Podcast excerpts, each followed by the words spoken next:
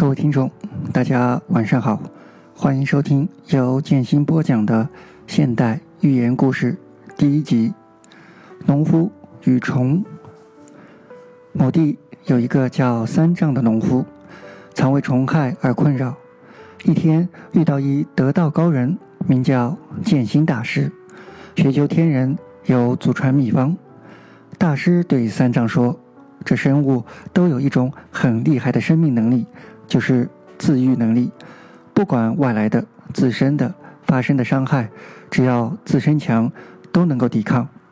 一般的人只知道发生病害了才进行治疗，而不知道自身强才是王道。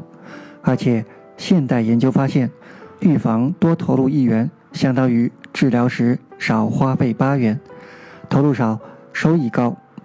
三长听后觉得很有道理，于是花了笔钱。得到了大师的秘方，满怀信心的期待着今年的丰收。没有想到今年虫害发生，三藏还是损失惨重。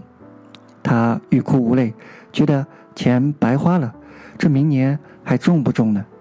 正在三藏蹲在自己被害虫祸害的残破的农田旁做痛苦状时，有一路人经过，明白了三藏的遭遇，于是偷偷的拿出了一包种子。送给三藏，老乡，你试着种种这个。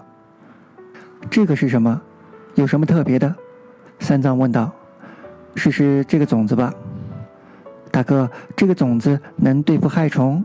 三藏狐疑。如果老乡你没有别的办法对付害虫，就死马当活马医吧。大哥，您真是好人。不知道大哥怎么称呼？路人说：“我叫不戒。”于是就走了。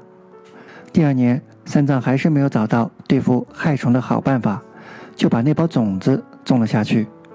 等到这年虫害发生，他的作物奇迹般的没有受害。三藏这年获得了丰收。当然，减刑大师这年也获得了丰收，因为有很多的农夫听明白了他的自身强才是强的理论。不过，这些农夫自然没有能够躲过虫害。三藏很奇怪，他每天都去田里看着长势喜人的作物。这天突然又遇到了不戒，连忙拉住他：“大哥，你的种子可神奇了，是吗？听说虫害起了，所以我今天特地来看看。看来还真有效。”不戒回答：“大哥，你说你这种子怎么这么神奇？虫子都不吃呢？是不是请哪位大师开了光？告诉我，今年我自己去求菩萨。”那是封建迷信，你咋还信这个？不解答。那大哥，你说说，你这种子为什么不怕虫害呢？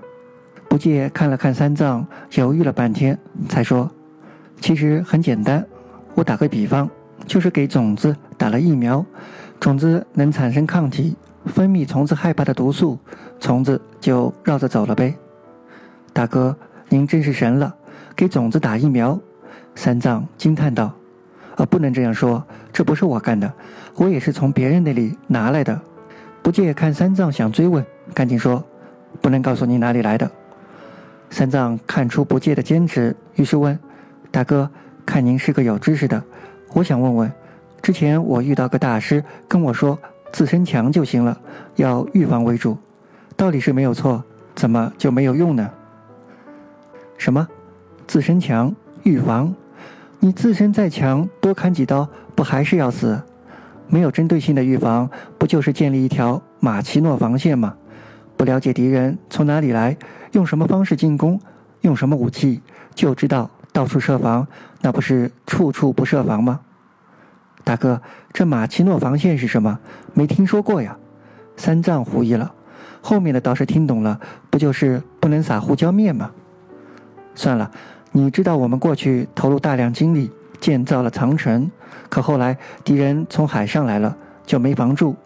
自己在家里假想如何强军，如何防御，不看看周围，看看危险到底从哪里来，不是闭门造车吗？哦，我明白了，这腐败的清政府闭关锁国，人家都机械化了，现代化了，我们还在小农经济，还自以为是，迂腐，落后就要挨打。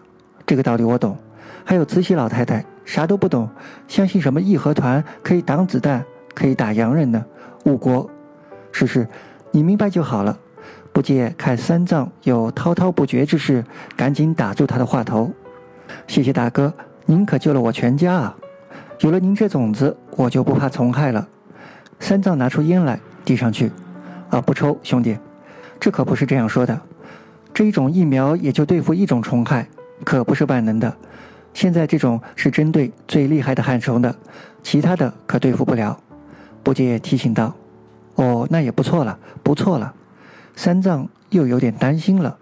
不过三藏马上就为今年的丰收而高兴，别人欠收了，自然自家的粮食能卖高价，而且今年看着没有虫害，还省了农药的钱。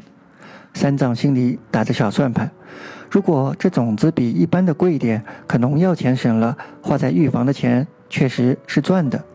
大哥，啥时候能有联合疫苗可以对付多种虫害的种子？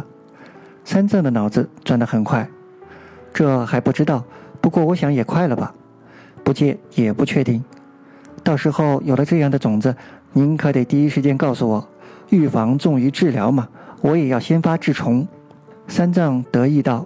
因为他觉得自己话里用了几个现代的口号，还能用上成语，自己太了不起了。不戒愣了，看不出三藏还一套一套的。好，知道了，没事的话，那我就先走了。未完待续。一般谣言都是颠倒黑白，用华丽的言语和美好的词汇，把自己打扮得漂亮而吸引人。甚至浅显易懂，能让人马上就理解并接受。只是谎言说上一千遍，依然是谎言，不过是相信的人多了。但谎言中的漏洞却是没有办法填补的。没有针对性的预防，不过是西方的马奇诺，东方的长城。现代自有健康四大基石，做好这四基石就能维持健康，然后做好针对性的预防。